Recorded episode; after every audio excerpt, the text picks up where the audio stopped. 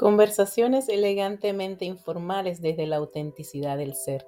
Este podcast fue creado con el propósito de contar historias, anécdotas, darle voz a las experiencias a través de invitados maravillosos y también contar con el aporte y las herramientas de expertos para nuestro desarrollo personal y profesional.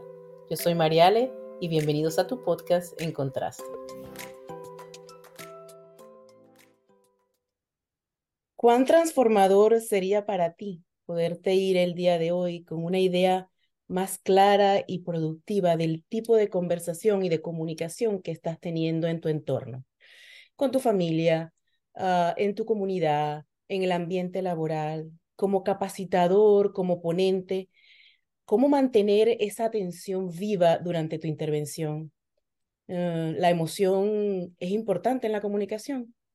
Todas y más, esas y más preguntas van a ser respondidas el día de hoy con nuestro invitado, Daniel Sánchez. Bienvenido, Daniel. No, muchísimas gracias. Antes que nada, agradecido por la invitación, muy, muy contento. Eh, siento una conexión muy bonita eh, en este momento, así que estoy seguro que esto va a fluir muy bien. Muchas gracias. Gracias a ti por aceptar la invitación. No nos conocemos personalmente, hemos este, coincidido en, en ciertas actividades a nivel profesional, con amistades en común y, y como dices, como comentas, tenemos una conexión particular y creo que un fin y un propósito similar dentro de del concepto del podcast. Eh, Daniel, el podcast eh, trato de llevarlo de una manera de que conversemos sobre Daniel como ser humano, como persona, cómo ha sido ese transitar por la vida, esos cambios que has manejado, cómo lo has manejado. La idea es mostrar el ser humano, qué quieres tú que las personas conozcan de Daniel y por supuesto estoy casi segura que la conexión con tu ser y el hacer nos va a llevar a hablar de lo que haces eh, actualmente. ¿Te gustaría comentarnos un poco cómo quieres que la gente recuerde a Daniel Sánchez? Mira, eh, en este momento estoy escribiendo un libro que se llama Imparables. Eh, el, el, título es muy significativo para mí, porque momento, un momento en la vida pensé que las cosas que uno soñaba se quedaban solamente en sueños. Créeme que era así. Había cosas que soñaba yo tan bonita. Yo escuchaba personas que decían, no, tú tienes que soñar, soñar en grande, que esas cosas se van a dar. Sin embargo, yo lo veía cada vez más lejos, yo lo veía muy difícil. Uh, quiero que me recuerden como una persona que no se dio por vencida realmente. Y hasta el día de hoy no me sigo dando por vencido, porque como todo, las cosas a veces no salen como planificamos o no son como queremos. Pero sin embargo, recordemos que a veces las cosas no son como queremos, es por las expectativas que tenemos o porque lo queremos ya. Todo su tiempo, y eso lo aprendí eh, con caídas grandes, con caídas duras, porque yo quería algo que se diera en ese momento, no se daba, me ponía triste, pero después el, no sé, el destino, Dios, eh, la divinidad me, me mostró que ese no era el momento. Así que imparables, es una frase que utilizo, es una formación que tengo, es una charla que tengo. Esa charla eh, incorporo muchas cosas que me sucedieron y cómo las superé. Y sigo superando porque no se pueden borrar las cosas que te han sucedido. Lo que sí puedes hacer es aprender a vivir con ellas y recordar cómo lo pudiste vencer. Y eso sirve como un anclaje para cualquier cosa que se presente en el futuro. Realmente es una persona que no se da por vencido y sigo luchando por las cosas que quiero. Cada día me levanto soñando con algo más, así que sé que esto me va a durar, me va a durar mucho este camino. La motivación, la motivación va a durar por mucho tiempo. Sí, así es. ¿Quién es, quién es Daniel Pérez? ¿Quién, quién es Daniel Sánchez, perdón, como, profe, como persona? ¿Quién es como ser humano?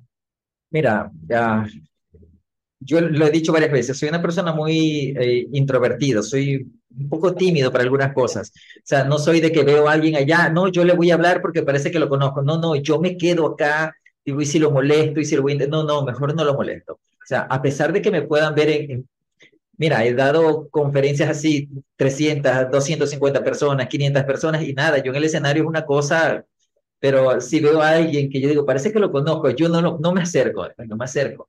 Ah, soy, soy padre, tengo tres hijos, tres maravillosos hijos, 22, tiene 18 y mi último bebé va a cumplir nueve meses.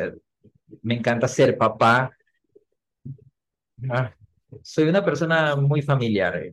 Creo en esas cosas de la familia. de reunirse a, compartir todos. si tienes un día feriado, si lo pasas con tu familia unidos, para mí es lo más bonito. Son recuerdos bonitos que, que me encantan. Eh, eh, soy así, simple, no soy complicado, soy antiguo. Ah, eso sí, soy cosa clásico, o sea, no soy muy moderno, a pesar de utilizar tecnología que, bueno, la utilizamos para comunicarnos, pero soy muy clásico, soy de abrir la puerta, soy de, no sé, de, así, sí, a mí me gustaría vivir en los tiempos de, de antes, con las boinas, con, con las camisas hasta acá, o no sé, me encanta, ese tipo de 70, años 70 me hubiese encantado tener unos 20, 30 años por ahí. Probablemente, según algunos conceptos, probablemente uno puede haber venido de alguna de esas vidas que a uno se siente identificado posteriormente. Sí, así Siento que eres de Ecuador, ¿sí? Así es, Manta, Ecuador, una ciudad cálida, muy bonita. Estoy en este momento, vivo cinco minutos caminando y llego a la playa, o sea, increíble. Para mí la playa es un lugar de, de, donde me permito relajarme, incluso puedo estar con el sonido del agua o de las olas Ajá. Eh, y solo porque aquí no hay, donde yo estoy, sí, sí, no hay playa cerca, pero trato de transportarme a través del sonido. Ah, ah, eso ahí sí hay que usar los audios de, del sonido del mar para relajarse. No, aquí tú vas y escuchas el mar. Aquí es, imagina, soy Pisces, o sea. Eh, eh. Es, mi terreno, el mar. En los tiempos mozos, suelo decir, en los tiempos mozos me gustaba surfear, o sea, pasaba metido en el, en el mar, en la playa, o sea, me encanta, me encanta mucho. Qué bueno. Y mm, en ese transitar de la vida han habido situaciones que te han formado como ser humano, supongo, que te han ido guiando, que te han hecho despertar, que te han hecho hacer cambios, transformaciones. ¿Tienes alguna anécdota, alguna situación en particular que probablemente te lleve a lo que haces hoy? Sí, realmente sí. Mira, ah, aquí como en Latinoamérica es un poco mucho más en países pequeños como en mi país Ecuador es muy difícil poder ah, conseguir un buen trabajo que tú digas ya con este trabajo sé que voy a estar tranquilo es muy difícil. A un momento lo pude conseguir eh, de verdad hice unas pruebas pasé unos tests que hicieron bueno selección y todo de muchas personas pude quedarme en el empleo. Ya llevaba unos siete años en este trabajo o sea yo tranquilo yo decía bueno aquí ya estoy sin embargo, aquí viene algo particular. Voy a hacer una pausa para retroceder unos 25 años atrás para que se pueda comprender. Tengo 45 años, es decir, 25 años atrás tenía 20. Ah, trabajaba como docente, estaba de reemplazo en una institución educativa, pero de escuela, o sea, niños, chicos pequeños. Y me envían forzosamente, me envían a, a una capacitación. Yo nada renegando que porque me tocó a mí, bueno, me tocó ir a la capacitación, fui, yo digo, me pongo en la fila, en la primera fila para no dormirme, porque sé que tengo que estar atento, porque se van a notar que yo me quedo dormido. Y fui. Eh, cuando yo veo venir al capacitador, eh, es un colombiano que se radica en Ecuador y una vez lo vi aquí en Manta y le conté esta historia, que qué manera de reírnos. Eh, él iba llegando, cuando él iba entrando, no sé, no sé qué, no, no puedo explicar exactamente con palabras, no, no sé si soy tan preciso, pero era una energía que él tenía solamente al acercarse al escenario, cómo saludaba a la gente, con una alegría, o sea, él traía un aura que alumbraba el pasillo, era una cosa así. Yo lo veía, wow, ¿de dónde salió e-, este señor? ¿O ¿Cómo hace para caminar así? ¿Cómo hace para subir así las escaleras, para saludar a las personas? Para coger el micrófono y, saludar y, nada, yo estaba, lo que él decía, no lo comprendía porque no estaba fijándome en eso, sino que en el movimiento que hizo, en lo que hablaba, y hay algo particular que me llamó mucho la atención. Todos somos docentes y el docente es de terreno, era de, terreno, o sea, de moverse. Y él estaba muy internado, o sea, muy bien vestido. Y él hizo algo que no es recomendado incluso por los especialistas como speaker, pero qué detalle. Dice, miren, permítanme despojarme de la leva porque quiero sentirme que estoy trabajando así como lo hacen ustedes. Quiero sentirme como, y se sacó la leva, se sacó la corbata, se dobló las mangas y era otro más de nosotros. Y yo, ¿de dónde, dónde salió este señor? ¿Cómo habla? Yo dije, yo quiero hacer eso que él hace. No sabía cómo se llamaba en ese tiempo, pero yo quería hacer eso. Yo siempre soñaba con eso, quería hacer eso. Y la manera de acercarme un poco a mi sueño era como yo estaba como docente, leía algún tema particular y le decía a mis compañeros, mira, tengo este tema, si gustaría les puedo dar una charla a ustedes. Mis compañeros, 12 compañeros, unos no me ponen atención ni nada, pero yo me sentía como en ese momento, yo, ah, que hablaba, que me acercaba, me acordaba de que oía más personas, bueno, no sé, me transportaba ese momento. Y así lo hice, pero siempre era que quedaba ahí, quedaba eso a un lado, porque, bueno, no estaba enfocado en ese momento. Eh, después, un 12 de diciembre, hace aproximadamente unos cinco años atrás, cuatro años atrás, recuerdo, eh, me dejaron sin trabajo de manera injusta, incluso eso está en juicio, pero tengo, lo digo, ¿por qué? Porque bueno, ya lo explico. Dejémonos ahí en pausa también. Regresamos entonces al 12 de diciembre, hace tres, cuatro, cinco años atrás precisamente casi. Bueno, en ese tiempo me dejaron sin trabajo un 12 de diciembre. Digo la fecha porque se acercaba Navidad. Eh, yo, mi casa es con hipoteca, pagar luz, agua, tres hijos, familia. Dios santo, me ponía a llorar, me encerré en el cuarto a llorar, a llorar, a llorar desesperadamente. Oye, ¿y ahora qué hago? Dios mío, yo miraba el cielo, ¿por qué todo iba bien? Decía yo bueno, nada, ¿qué tengo que hacer ahora? ¿Qué es lo que puedo hacer? La gente me preguntaba, eh, siempre recomendaciones me, me solicitaban sobre cómo hablar, cómo mover las manos, cómo hacer tal cosa. Digo, bueno, ¿será que soy bueno para hablar en público? Pues hice mi primer taller del arte de hablar en público y no lo voy a olvidar ese nombre. Hice mi taller, me fue bien, 25 personas, decía yo, me fue bien. Eh, de ahí me comenzaron a llamar más personas. Daniel, mira, yo lo quiero para un familiar eh, yo lo quiero para mi hijo, yo lo quiero para tal persona, yo lo necesito para mí. Yo dije, wow, ya tenía un referido como de 50 personas más. Bueno, contraté local, se pagó publicidad, se contrató algunas, algunas situaciones de publicidad, se invirtió dinero, digamos así. Y resulta que vino la pandemia. Yo, no, Dios santo, hicieron mis, lo que tenía guardado. No, yo miraba, y, yo miraba al cielo y decía, pero, pero Dios ya, una pausa, por Dios, una pausa, ya no sé hasta dónde, qué más hago, dónde busco. Eh, ahí en, aproveché en ese tema de, la pandemia, que la gente se conectaba por internet y yo me di cuenta de lo siguiente, que todos, todos, es decir, puedo sonar exagerado, pero así como tal vez um, Daniel Javier, así como Jürgen Klarik, ellos tienen internet, tienen su computador y tienen conocimiento. Va, yo tengo el internet y el computador, me falta el conocimiento, entonces me puse a preparar.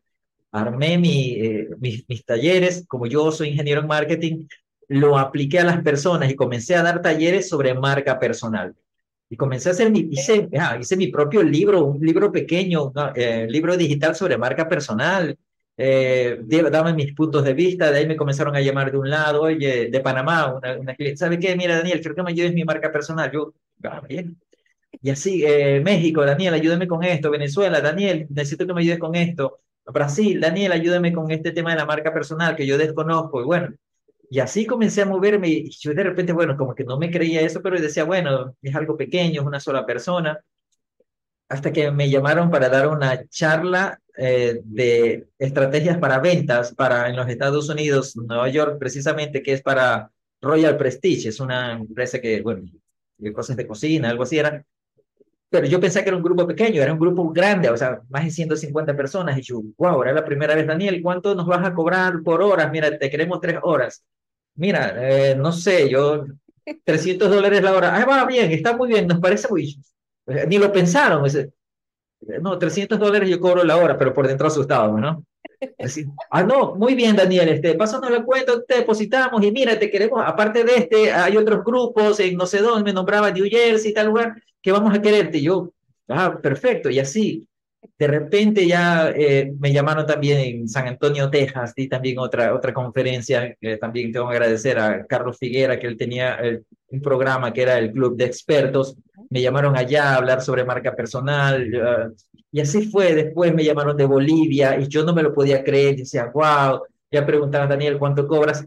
No había pensado aún lo de los 25 años atrás que yo había visto este señor, pues, pero cuando me llamaron ya en televisión nacional aquí en mi país, un primero de enero, ¿no? llevaron el 28 de diciembre a decir que me iban a hacer una entrevista el primero de enero para comentar, de acuerdo a mi conocimiento y experiencia, cómo iba a estar el emprendimiento en este año en el país.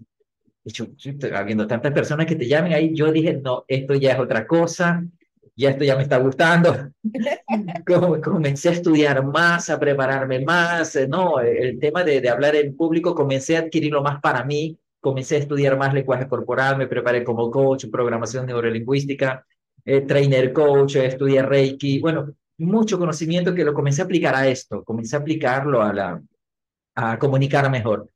Y así fue, de ahí ya no me lo podía creer hasta que una vez me hicieron una entrevista, me acuerdo que fue para Bolivia, y me dijeron, bueno, tenemos al especialista en marca personal, un referente en Latinoamérica. Y yo, híjole, ahí ya la vi, oh, no pues, ya aquí sí me, me gustó mucho y, y, y, y nada, para, para mí fue un mirar atrás y acordarme. Ahí yo dije, ahí yo miré al cielo y le dije, Dios, ahora, ah, no, pues tú ya sabías lo que venía, tú ya sabías lo que hacías. O sea, porque estoy haciendo eso que, que hace 25 años yo solo lo soñaba, que lo compartía solo con mis compañeros de trabajo. Ahora tengo el gusto de, conocer tantas personas fuera de mi país con, esto que hago, con esto que es compartir información, compartir conocimiento. Mira, te, te he conocido a ti, que no estás en el país y, y, ha habido una conexión bonita, pero eso es por el, uso adecuado de la comunicación, la sutileza de la conversación, la atención plena, el escuchar activamente, el ser honesto con la alegría y la felicidad de conectar con otro ser humano. Y eso es lo que me ha servido hasta el momento, es lo que sigo haciendo en todos estos años, es lo que me sustenta económicamente y, y me siento muy bien en, en, todos los aspectos realmente.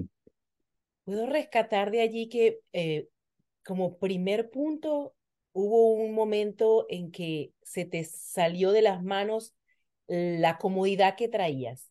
Que así es. Si no hubiese sido así, no hubiese una reacción de tu parte, un ahora qué hago, una reinvención. Así es, tal cual. Si no hubiese sido así, es, estarías todavía dando clases en el colegio o hubieses pensado que esa era tu única habilidad, el dar clases.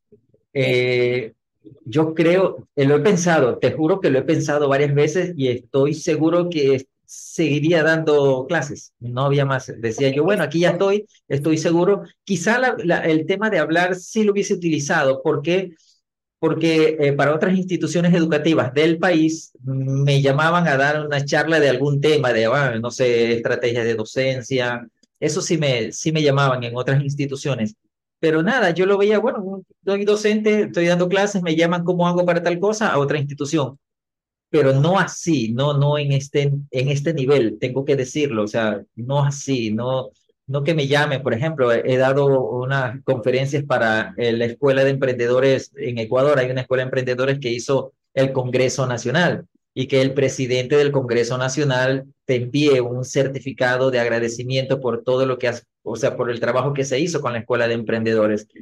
Eso, eso a mí me llena, o sea, eh, eh, tenemos el presidente de la República y el presidente del Congreso, y que él te envíe un certificado con la firma y mano de él, no es impresa, firma y mano de él, para mí es interesante, o sea, y así la vida es otra va, cosa.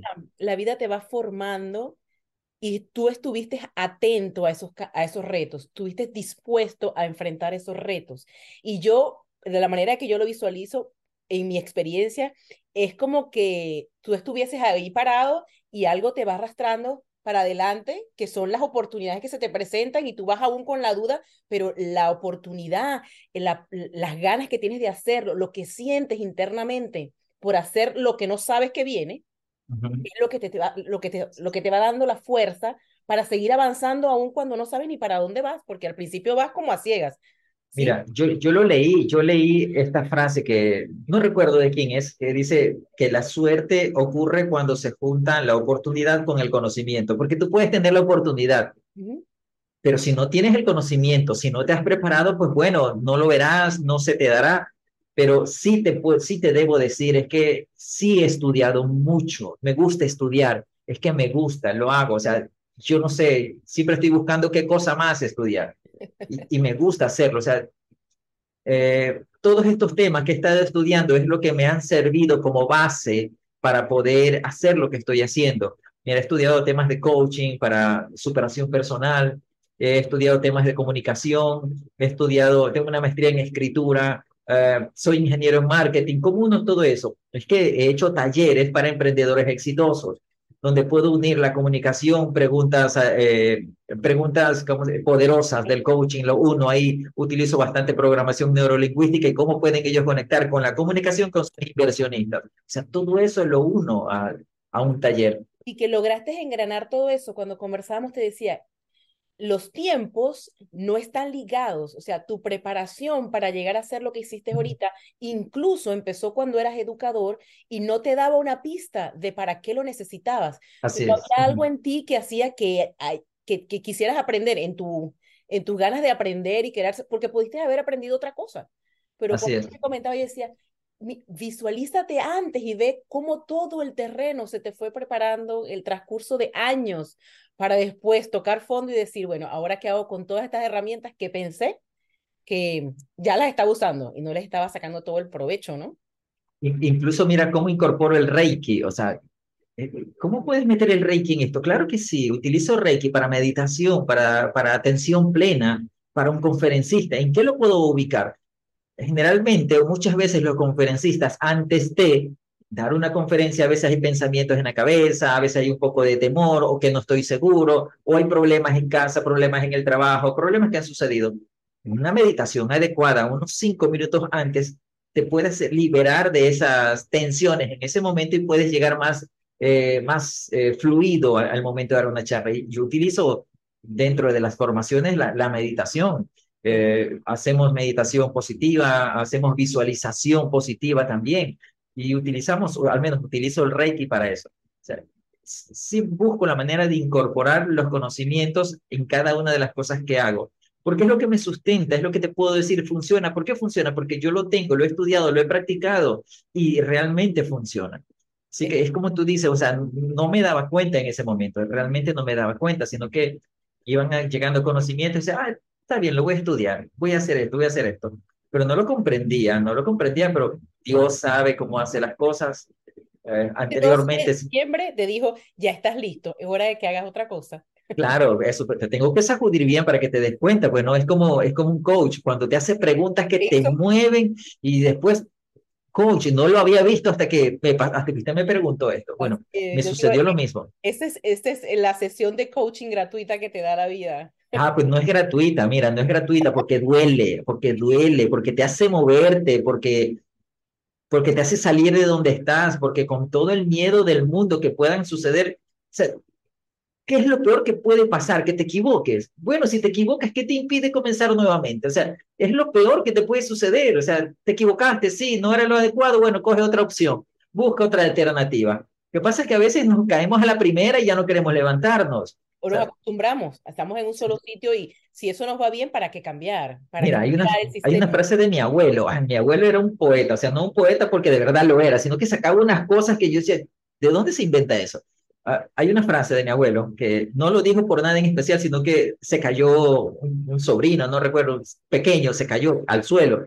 Todo el mundo, ¡ay, corre! Se cayó el niño, se cayó el niño. Mi abuelo, sin mirar con esa, esa ponencia que tienen los abuelos de antes, sin mirar el caso, del suelo no ha de pasar. Es lo que dijo mi abuelo.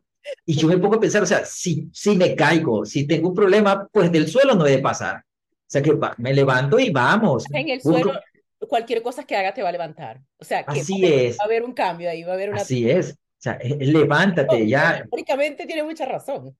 Te digo, por eso te digo, mi abuelo era un poeta, eran unas cosas así que decía, y yo ahora los recuerdo. Él sin mirar, en otra cosa, los abuelos eran así, eran así como, tienen una posición diferente, él sentado en su silla, sin mirar, del suelo no ha de pasar. Y, yo, y, y, me acuerdo, o sea, es verdad, yo del suelo no voy a pasar, de aquí este, me da más fuerza para impulsarme.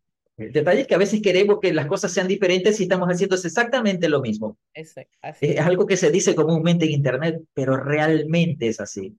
Realmente sucede de esa manera.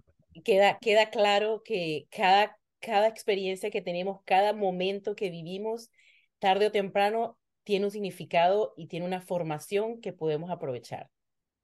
Así es, solo que en ese momento no lo vemos, no lo comprendemos, pero ah, pasa hasta el para tiempo. cuestionar nuestra fe, precisamente, porque hasta eso hacemos en esos momentos que no entendemos qué está sucediendo. Mira, es que el sistema educativo, uh, yo que he estado en el sistema educativo, no nos enseña a, a, cuestionar nuestros pensamientos. O sea, no es que te dicen, bueno, ok, lo que estás haciendo es lo adecuado. Bueno, vamos a examinar cómo nos evaluamos, cómo nos observamos. No, no hace eso. El sistema educativo llega y te dice, repita, 3 por 3 es 9, 3 por 3 es 9, sí, listo, termina mi clase. Mi usted está listo.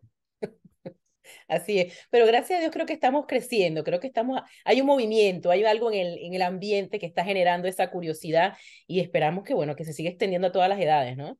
Así es. Sí. Eh, vamos a hablar un poco ahora, Daniel, de tu, de tu experiencia como comunicador, como, ¿qué podemos hablar de la comunicación? Cuéntanos, ¿qué podemos decir? No sé si quieres hablar qué es comunicación o la comunicación asertiva, o cómo la podemos aplicar, cómo sacamos la comunicación de los escenarios, cómo decirle a la gente, el comunicador no solamente el que está en la televisión, no solamente el que está en la radio, no solamente el que da conferencias, que la comunicación la tenemos tú y yo en este momento, la tenemos en la casa, en la comunidad, y que la forma en que lo hacemos, verbal o no verbal, va a interferir y a crear reacción en otras personas. Así es, el, el lenguaje es generativo. El lenguaje, por ejemplo, mira, en este momento, te, mira cómo es generar una idea. Te puedo decir, en este momento yo miro hacia mi ventana aquí en la oficina y está haciendo un sol muy fuerte. Es un sol muy fuerte. La gente pasa con un parasol, otras se ocultan unos árboles que hay afuera.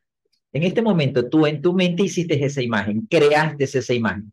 Ese es el lenguaje generativo. El lenguaje genera. O sea, todo lo que vamos a decir tiene un efecto en la persona que nos va a, nos va a escuchar. Por eso hay que ser muy no ordenado, sino que ser muy cuidadoso con la palabra, muy asertivo, es decir, decir lo que voy a decir, pero también comprender que el otro ser humano no tengo por qué dañarlo, porque muchos dicen, no, yo soy así, a mí me gusta decir la verdad.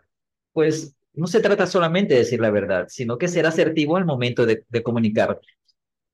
¿Qué puedo decir la comunicación? Mira, hay personas que me han buscado, me Daniel, quiero perder el miedo al hablar en público. Yo lo hago de la siguiente manera, es, mi estilo de hacerlo. El hablar en público no tiene que ser otra cosa más que una, una extensión más, una actividad más de tu vida diaria. Lo que pasa es que le ponemos al hablar en público como, wow, eso no todos lo pueden hacer. Todos lo pueden hacer. Es que en algún momento has conversado con 10 amigos, con 5 amigos y tú eres el centro. Ah, mira, les cuento que esto pasaba así. ¿Cómo si puedes hablar con esos 5? Ah, es que ¿sabe cuál es el problema? Que nuestro miedo es hablar en público, nuestro miedo es al juicio, nuestro miedo es a la que, que dirán de mí. Ese es el temor, o sea, nadie tiene miedo de hablar en público, porque si yo te dijera, mira, si tú vas a hablar frente a 500 personas y te doy la certeza de que no te vas a equivocar, que las personas van a hablar bien de ti, sea lo que sea que digas, tú te vas a parar en el escenario y lo haces. Fíjate, no había pensado en eso, fíjate, cierto. Pero nuestro temor es que estarán diciendo, uy, no, ya está mirando como que no le está gustando mi charla, no, está, está agachándose a mirar el teléfono, no, ya se quiere ir. Eso es lo que nos da temor. No nos da temor el hablar en público porque lo hacemos en reuniones familiares, en amigos, reuniones de amigos. Ahora, si tú comprendes que el comunicar en el escenario es lo mismo que hablar como tú hablas normalmente, dejas de perder el miedo ya. O sea, hablar en público, tienes que comprender que eres un ser humano en primer lugar y te puedes equivocar en cualquier momento que cuando vas a hablar en un escenario puede ser que a todos no le agrade tu tema y al que no le agrade el tema se puede levantar y se puede ir, pues está bien. O sea, aceptar que somos humanos, que hay, la que hay el, eh, el momento de podernos equivocar. Claro está, no estoy diciendo que te vas a parar en el escenario a decir cualquier cosa, sino que si hay un tema del que tienes que hablar, tienes que prepararte exhaustivamente, prepararte muy bien, hacer prácticas y llevar en tu mente que en cualquier momento te puedes equivocar. Mira, yo doy charlas, certificaciones sobre hablar en público, y yo me equivoco en plena explicación. Y no regreso, ah, perdón, es que me equivoqué. No, no, o sea, continúo porque es normal equivocarte, aceptar tu humanidad. Ahora, lo que hago es mejorar tu comunicación como persona. ¿Cómo te comunicas con tus amigos? Eh, ¿Cómo te comunicas con tu familiar? Y algo muy importante, ¿cómo te comunicas contigo mismo? ¿Qué te hablas? ¿Qué te dices? Cuando tienes la habilidad de ser empático con tu compañero, con tu amigo, con tu familiar, cuando tienes la habilidad de, de hablar de manera emocionalmente uh, sincera, cuando eres eh, realmente honesto con tu comunicación, eso tú lo aplicas en el escenario, eso es una fiesta, eso es una alegría, la gente se va a conectar contigo. Si vas a hablar de algún tema, ese tema tiene que llenarte, tiene que emocionarte. Cuando un tema te llena o te emociona, me ha pasado, tú me miras al público, ah, si les gusta bien, si no, pero yo estoy, me encanta, y hablas de ese tema, y las personas se van a conectar. O sea, lo que hago es, o lo que quiero que me puedan comprender es que creo que la comunicación no se trata solo de oratoria y hablar en público, o de una reunión de trabajo, o de una, no sé, una celebración en especial. tu comunicación tiene que ser muy cuidadosa y asertiva en todos los aspectos de tu vida. Cuando lo comienzas a hacer así, cuando tu léxico es el mismo en cada una de esas actividades, créeme que no hay diferencia. Tú te paras en el escenario y, y, sabes que puedes decir cualquier tema o hablar sobre algún tema que tú conoces porque estás preparado, porque tienes el léxico para hacerlo y porque lo has practicado. ¿Cuándo lo has practicado? Porque así tú hablas normalmente. Las personas que me conocen saben que yo, esta es mi forma de dar una charla. Yo hablo así, muevo así las manos. Yo me hago así para adelante cuando estoy dando una conferencia, una charla. Es lo hago normalmente. O sea, y es lo mismo que hago en este momento conversando contigo. Y las veces que hemos conversado sin grabación, sin nada, lo he, hablo de la misma manera. Lo único que hago es que en el escenario sé que voy a compartir un tema, nada más en, en nuestros momentos de conversación sé que voy a compartir alegría, experiencias. Y en una conferencia, repito, es un tema en específico. Pero soy la misma persona. Por eso trato de que las personas recuerden que no eres uno en el escenario y eres otro fuera. Eres el mismo ser, con las mismas experiencias, con el mismo conocimiento, con la misma habilidad, solo que en ese momento estás sobre un escenario, frente a personas igual que tú, que posiblemente pueden tener miedo, como yo, estar en la primera fila para no dormirte o para que no te pregunten. O, mira, esto pasa en los colegios, que el, el, chico, el alumno siempre está mirando al profesor. ¿Por qué lo mira siempre? Para que no le pregunte nada. O sea, también está con temor. Lo mismo puede pasar con alguien que está en el público. Así que la comunicación es, debe ser algo tan natural, algo tan sincero, algo tan del corazón.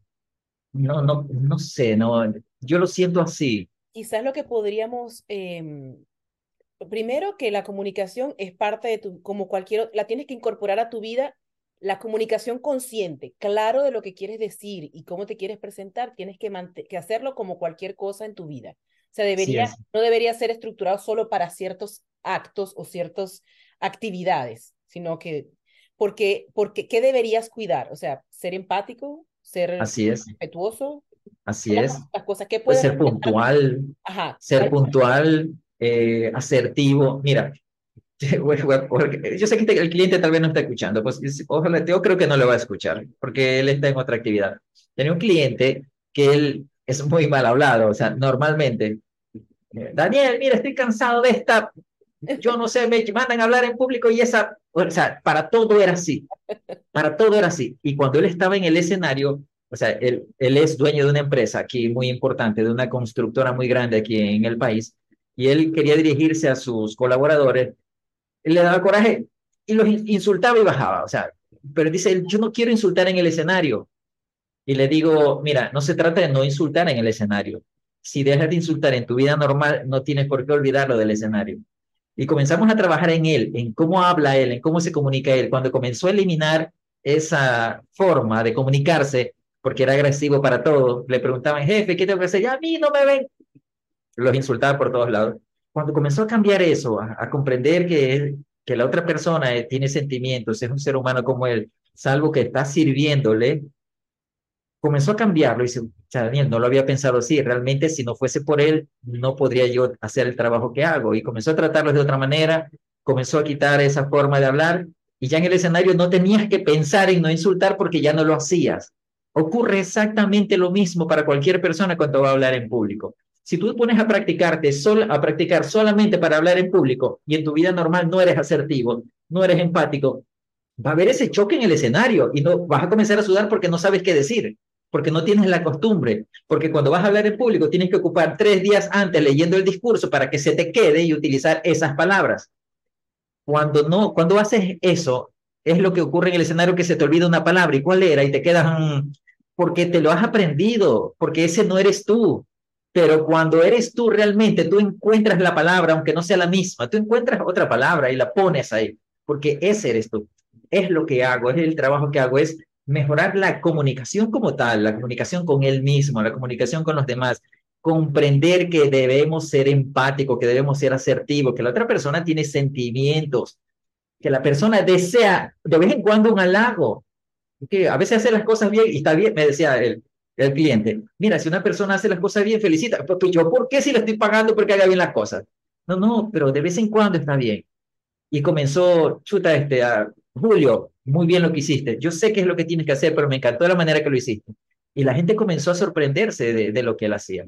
Incluso me, me, mandaba el, me mandaba el video, mira Daniel, ¿dónde estoy? Se hizo dirigente político, estaba en un escenario y un poco de gente me graba, mira Daniel, ¿dónde estoy? Y yo, Dios mío, después que no quería hablar en público, ahora se graba en los escenarios. Pero todo viene con, en conjunto, cuando te sientes bien con, con, con, el entorno, con lo que haces, con lo que, si sientes lo que dices, tienes emoción, convicción de lo que Así estás diciendo, pues eh, va a salir de forma natural, ¿no? Por eso, pero es la imagen que uno tiene, uno trae esa imagen de que las personas que hablan en público tienen cierta postura, tanto en la parte política como en la parte motivacional, son ciertas actitudes que te hacen pensar que eso es solo para esas personas, que, que, no, que no tienen nada que ver contigo, por eso es que uno lo como, como para por es eso, eso, lo trajimos, eso, esa es lo que venimos arrastrando desde los ochenteros, que digo yo, por allá, cuando el que hablaba en público era el que gritaba, levantaba la voz, ¡sí! No, no, ahora ya no es así. Anteriormente, el que más gritaba, el que utilizaba palabras así como que complicadas, la gente le escucha, uy, no sé lo que dijo, pero sonó interesante. O sea, en cambio, en la actualidad es conectar con las personas, ser lo más claro, preciso posible, ser lo más sencillo. O sea, que tu video, tu charla, independiente de qué persona lo puede escuchar, sea comprensible. Hace mucho tiempo quedó atrás ya eso de, del que no cometía errores, de que el que no se equivocaba. Hasta en redes sociales, en redes sociales se mostraban todos pulcros, ordenados, y ahora tienes que mostrarte más natural. Sí. Mira cómo todo ha cambiado. Incluso el marketing, ahí está el marketing emocional actualmente. ¿ven? Y eso aligera bastante la carga de uno para hacer cualquier actividad, te ligera esa, ese equipaje va mucho más ligero porque puedes permanecer siendo tú donde estés. Así es. Estar transformándote y cambiándote de piel y de traje cada vez que vas para un sitio, eres la misma persona. Es que exactamente, eso pasa con lo de hablar en público, o sea, que cuando te vas a parar en el escenario, en el escenario eres otra persona, no, eres la misma. Lo único que tienes que hacer es dirigirte a más personas, eso es todo. Uh, por ejemplo, que dan conferencias motivacionales, generalmente en algo en que crean. Por ejemplo, tomo el ejemplo de Yokoi Kenji, que habla de la disciplina. Es algo que él cree. O sea, lo pueden parar en cualquier escenario y él va a poder hablar mucho de ese, tema porque él cree en eso. Es algo el que le ha puesto fe, le ha puesto conocimiento, le ha puesto tiempo. O sea, no necesariamente tiene que aprenderse un discurso. Ay, tengo que aprenderme, me toca hablar en Ecuador. Uy, ahora no me olvide. No, no, porque es algo que él cree. En las conferencias es lo que él dice, da a conocer. Entonces, es lo mismo. En las conversaciones públicas, con esto quiero decir, donde tengamos un volumen de gente, lo importante es eh, poder interactuar con ellos desde la autenticidad de lo que tú sabes y quieres hablar, cuando lo que tú estás convencido de lo que quieres hablar. Eh, me, yo tengo que tener conexión, particularmente cuando yo voy a hablar, por lo menos ahora en estos temas de los podcasts, yo debo saber, mi pregunta es, ¿qué quiero con este podcast? O sea, en este tema, ¿qué es lo que quiero transmitir? ¿Qué es lo que quiero que la gente se lleve? ¿O qué estoy buscando yo con, este, con cada tema? Para yo poderme conectar, porque si no, de, to de todas maneras me vas a ver así como que no sé qué preguntar, tengo que leer. Así es. ¿Sabes? Eh, Mira, por eso me gusta para, el tema de la comunicación, porque para mí esto es totalmente nuevo también. Para, para todo tienes que tener un objetivo, o sea, ¿cómo vas a saber si el resultado es lo que esperabas? ¿Sí? Necesitas determinar un objetivo, o sea, voy a hacer este tema porque deseo que las personas se lleven esto. Cuando tienes, mira, eh, es como jugar al tiro al blanco, o sea, te pongo enfrente un tiro al blanco, ¿verdad? Pero te pongo una cortina antes. No, pues ¿cómo voy a saber si le voy a pegar? No, pues no, tengo que sacarte esa cortina y decirte, mira, el centro es ahí, justo en ese punto rojo. Eso es lo que quiero, darle ahí. O sea, y sabes que vas a ser preciso. Posiblemente puedes fallar a la primera, puedes fallar a la segunda, pero con la práctica le vas a dar justo al centro. Excelente, excelente. ¿Qué, le puede, qué podemos hacer? Eh, ¿O cuáles serían esos tips? Vi que te, tuviste una publicación donde decías, bueno, estas son las cosas que yo te recomiendo, tengas en consideración cuando vas a hablar en público o cuando vas a hacer cualquier comunicación o cuando vas a publicar, ¿cuáles son las cosas que deberías respetar cuando vas a hacer una cuando vas a cuando hablamos de comunicación? Mira, eh, depende si es online o es presencial. Si es, si es online, a algunos capacitadores, hay un post que lo pueden visitar, Daniel Sánchez Coach, ahí hay un post que dice, eh, no cometas estos errores si vas a dar una conferencia online. Uno de los errores que suelen cometer es eh, la ubicación de la cámara, la altura de la cámara, que la ponen muy abajo, o sea, te, te ven así, tú estás hablando y te ven desde acá abajo, o sea, le puedes ver la rinitis ya mismo. Pues, profe, tiene rinitis, ese lado tiene hinchado, no puede respirar por ese lado, ¿verdad? Se le nota, o sea, mira, la comunicación online le quita un poco de humanidad, digo un poco, o sea, porque también está la conexión emocional al hablar. Sin embargo, no hay esa oportunidad de conversar frontalmente como lo haces en presencial. Entonces, utiliza la altura de la cámara, que sea casi la altura de tus ojos, casi como podemos vernos en este momento, ¿ya? porque se nota natural, se nota normal y te permite, mira, mostrar los brazos, mostrar el antebrazo, pero a veces la cámara la tienes aquí, que solo, bueno, toda la pantalla te cubre el rostro. Ok. Ese es uno de los errores. Otro de los errores que, cometemos online es, bueno, hay algunos que lo usan, sé, por temas profesionales, por temas de marca, utilizan pantallas verdes con un fondo digital atrás eh, no soy muy fanático de usarlo porque cuando te mueves hacia adelante o hacia atrás, te corta una parte. Una vez alguien levantó, profe, una pregunta, en lo que levantó la mano se le cortó el brazo. No, no, la pregunta es mía, ¿cómo se para cortarte el brazo y que no pase nada? No, es la pantalla verde. O recomendación es no usar la pantalla verde en lo que más puedan. Y contar, hablar desde la emoción, describe las emociones. Las personas no pueden verte sudar, pero si tú les explicas que estás lleno de emoción, que estás contento, describe sensorialmente lo que estás sintiendo. Por ejemplo, en este momento yo, yo, realmente aquí estoy, estoy muy feliz, estoy muy contento. Si tú me dijeras, mira, tenemos tres horas, nos queda corto porque estoy emocionado, estoy muy feliz. Lo siento así, se me nota en el cuerpo, hasta en la manera como lo hablo. O sea, eso es una descripción de, con tu cuerpo, con tus gestos. O sea, imagínate estar en una charla y decir, sí, sí, señores, yo estoy muy feliz, me embarga la emoción, no, no aguanto de toda la emoción que me sale por los poros. Ah, no, pues ¿dónde está la emoción? No, estoy emocionado, estoy contento, estoy feliz, esperando que me puedan invitar las veces que sea necesario y yo estaré aquí. Es hacer eso, describir esas emociones, conectar desde la emoción, desde la sinceridad, desde la empatía, eh, poner mucha atención, escuchar con todo el cuerpo, Muchas personas no te, no te preguntan, pero tú los notas que están que se mueven, se ponen la mano aquí como pensando, sabes que él tiene alguna duda. Desactiva el micrófono y dile, ah, mira, al parecer creo que tienes una duda. Si es así, házmelo saber, por favor. Ah, el, profesor está atento, ¿no? Y listo. Son esas consideraciones que, que mediante la vía online ah, se nos corta un poco. Mira, nos quita el 75% del cuerpo. Para los que somos gorditos es una ventaja porque no se me ve la barriga, pero Tienes razón, tienes razón. ¿Tú crees que también sería una, algo que podríamos añadir es el agradecimiento sobre eh, online, cuando estamos online y presencial, el agradecimiento? Eso es siempre. Mira, eso es siempre. Lo, mira, se, me nota el gesto de, de, que lo siento así.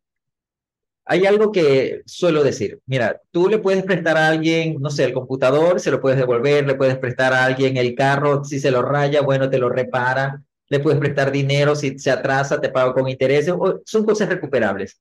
Pero hay algo que no se puede devolver y es el tiempo. Soy muy respetuoso con eso. Cuando alguien me asigna 10, 15, 20 minutos de su tiempo, yo lo agradezco de todo corazón porque con tantas actividades que tenemos actualmente con la vía online, que haya decidido estar contigo, estar en una charla contigo o conversar contigo, es algo que agradezco mucho. O sea, ha invertido tiempo en ti. Así que la manera más adecuada de agradecer, aparte de decirlo, es que sea una conversación genuina, es que sea una conversación eh, honesta, eh, que te lleves algo bonito. Creo que la Madre María Teresa Calcuta es que lo dijo, no permitas que una persona que se acerque a ti se aleje sin que vaya un poco más alegre y un poco más feliz. O sea, no nos cuesta nada. A veces hasta con un abrazo, con que te vaya bien, bendiciones cuando llegas a tu casa, llámame para saber que llegaste bien. ¡Wow! son detalles, son detalles que, que no, no lo supera ninguna acción o ninguna inversión este, monetaria, financiera. Eh, el, el, poder recordar esos detalles luego tú solo en tu casa y decir, estaba conversando con Daniel en la entrevista y que eso me dé una sonrisa o que me dé un recuerdo agradable.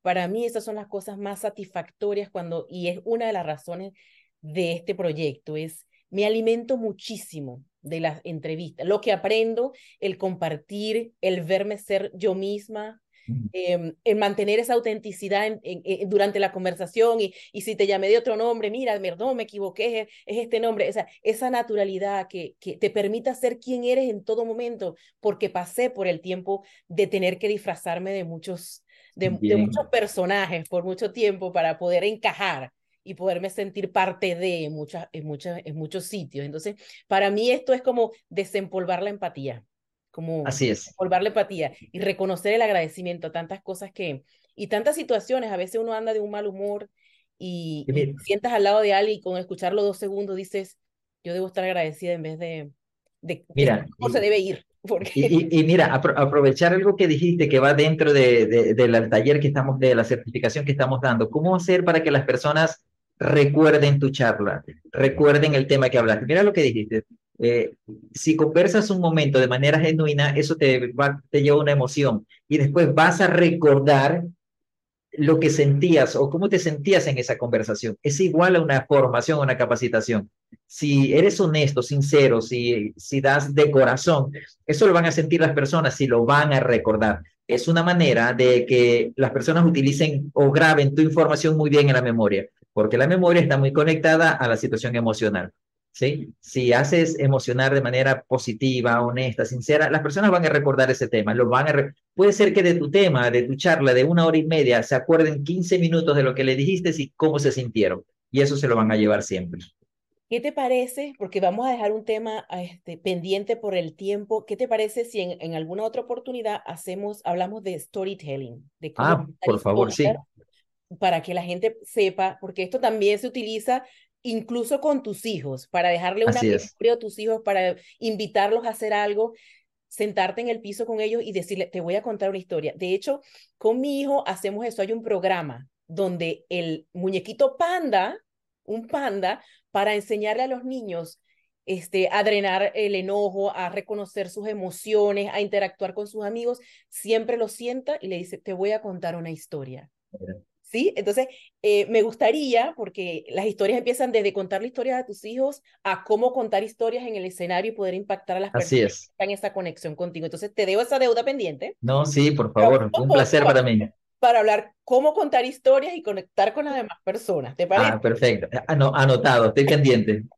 Daniel, ha sido un inmenso placer para mí compartir contigo y sobre todo traerle a las personas un aprendizaje adicional, saber que detrás de Daniel hay un ser humano que ha pasado por etapas que han definido lo que ahora hace y por haber conseguido esa conexión es que puede hacerlo con tanta pasión, es porque siente que eso es lo que tiene que hacer y ese es para mí es mi mayor aprendizaje y mi, mi, mi certeza, mi convicción de que no estoy eh, tiene un sentido propio este podcast, tiene una personalidad propia y definida este podcast. Esa es la intención. Me gustaría que compartieras tus redes sociales, si estás haciendo alguna certificación, dónde te pueden contactar. Sí, en estos momentos estoy haciendo una certificación de Speaker Internacional, donde hablamos sobre estos temas, uh, eh, cómo conectar desde la emoción, bueno, eh, hablar en público, cómo perder el miedo, contar historias, uh, manejarnos dentro de redes sociales y demás. Me pueden ubicar en Instagram por arroba Daniel Sánchez Coach, me dejan un mensaje por ahí por interno y listo. O pasen ahí a, seguirme, no tengo muchos seguidores, de paso sería que pasen, lleguen por ahí. Este espacio también es para eso, para las personas que están iniciando y necesitan un espacio para darse a conocer. Fue mi, eh, es mi lugar ahora y yo quiero acompañar a los demás a que juntos pues veamos si nos vienen seguidores o si no, bueno, claro que sí. no importa, compartir información valiosa es lo más importante. Así es. De todas maneras, yo tus redes sociales las voy a dejar al pie de, de estas publicaciones, la vamos a tener por Spotify, la vamos a tener por YouTube, vamos a tenerlo por Instagram y invitarlos para este y todos los episodios que vengan, que siempre vamos a tratar de, tratar de traerle algo de valor y algo de aprendizaje. Cada minuto que se conecte va a ser... Eh, un aprendizaje constante para ustedes, que es la intención. Te agradezco muchísimo, Daniel, agradezco tu tiempo, agradezco enormemente ese tiempo que me has invertido el día de hoy, que no puedo devolverte ni con intereses. No, yo encantado, realmente para mí ha sido un placer. Muchísimas gracias y, cuando guste, nada, estoy, estoy pendiente, estoy pendiente para el segundo encuentro, de verdad. pronto agendamos. Gracias, Daniel, saludos. Un placer.